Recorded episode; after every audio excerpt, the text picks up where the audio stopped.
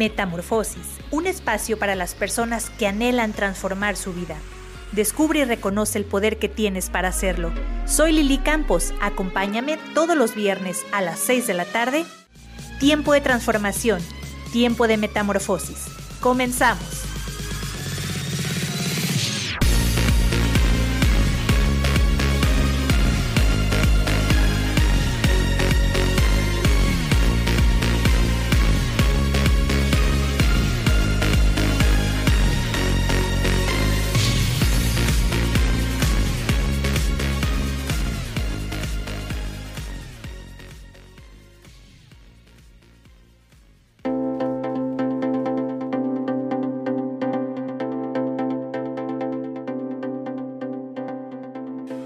Hola a todos, bienvenidos a esta primera emisión del podcast Metamorfosis, primera emisión de esta primera temporada ahora en Spotify.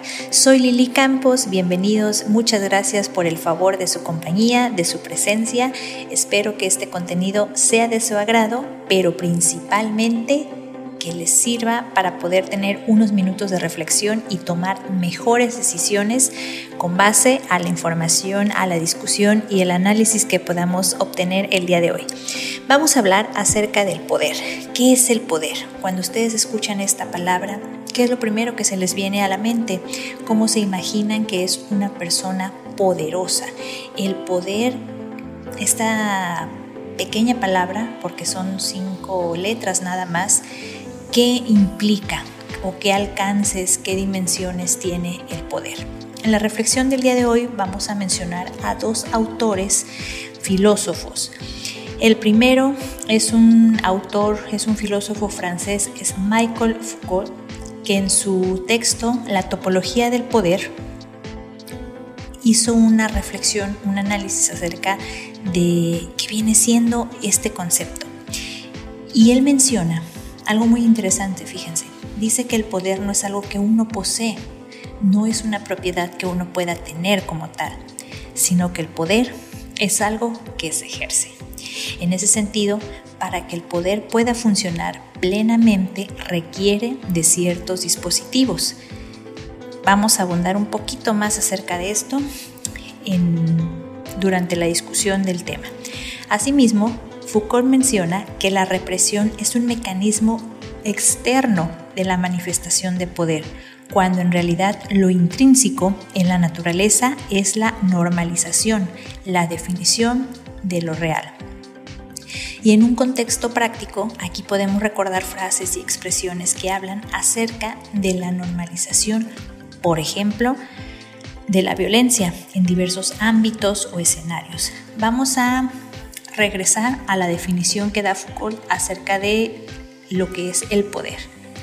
Dice que no es algo que uno posee, sino que se ejerce y que la manera más eficaz que tiene de ejercerse es a través de la normalización del mismo, es a través de crear escenarios y mecanismos que en donde la vamos a hablar en este caso de las personas, ¿no? De las personas que lo habitan lo vean como algo normal. Y por eso yo les ponía el ejemplo de la normalización de la violencia. La normalización de repente del, machismo, a lo mejor de los abusos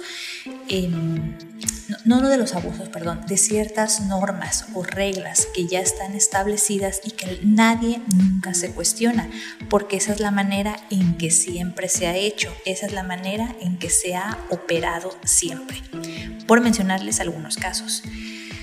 Ahora bien, vamos a pasar a la definición que da el autor, el filósofo surcoreano Byung Chul Han. Es un autor postmodernista que personalmente me gusta bastante. Sus textos son breves pero concisos. Y bueno, él, ¿qué dice acerca del poder? Él dice que el poder no tiene por qué asumir la forma de una coerción.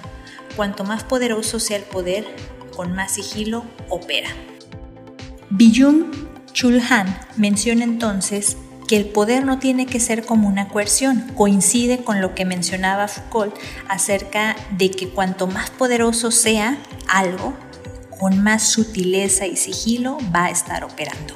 El poder tampoco consiste en la neutralización de la voluntad. ¿Qué quiere decir neutralizar la voluntad? Aquí lo vamos a explicar.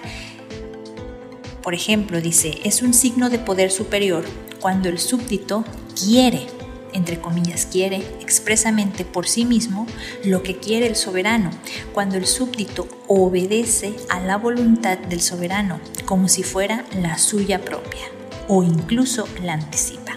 Esta parte está súper interesante y ustedes no se imaginan lo profundo de estas palabras para mí, o sea, cómo resuenan en mi mente, porque esto es, por ejemplo, de repente en ciertos ambientes pueden ser laborales o inclusive dinámicas a lo mejor familiares, ¿no? En los sistemas familiares, donde aquí dice que el súbdito, según esto, quiere por sí mismo lo mismo que quiere el soberano, pero está entre comillas porque en realidad no es que lo quiera, sino que está tan normalizado el asumir como propio la voluntad de otra persona que entonces hasta él mismo, el súbdito, cree que él quiere eso, cuando en realidad no, es que le da miedo pensar y cuestionarse qué es lo que verdaderamente él o ella quieren.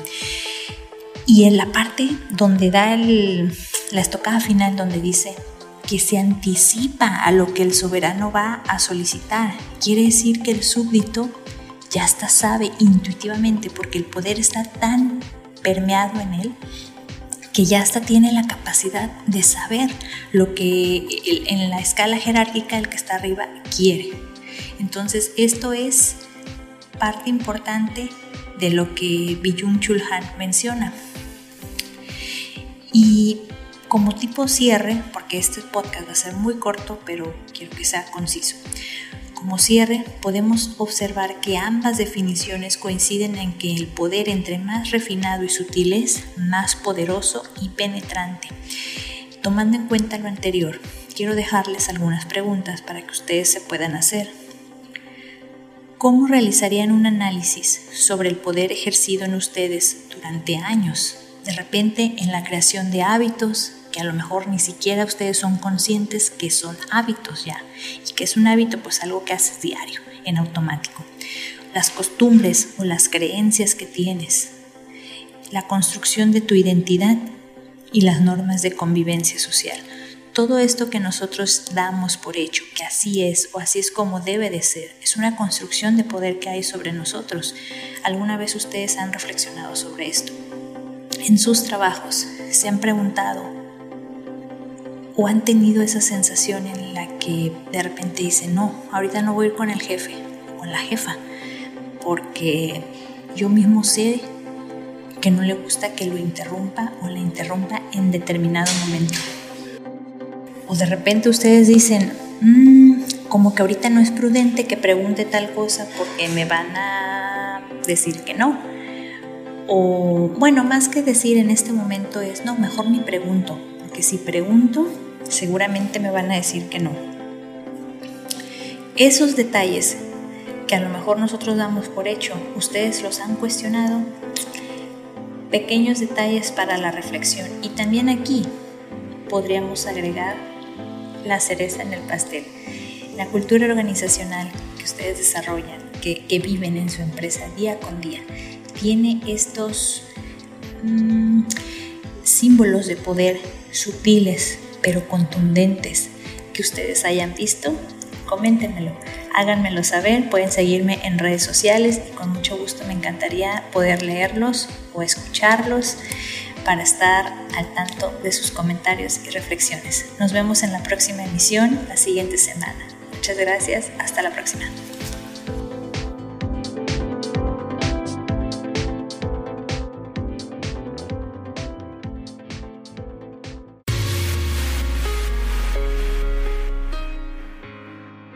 Transformarse hasta convertirse en ese diamante que estamos destinados a ser. En Metamorfosis queremos ser tu instrumento de cambio. Sintonízanos cada viernes a las 6 de la tarde, tiempo de transformación, tiempo de metamorfosis. Hasta la próxima.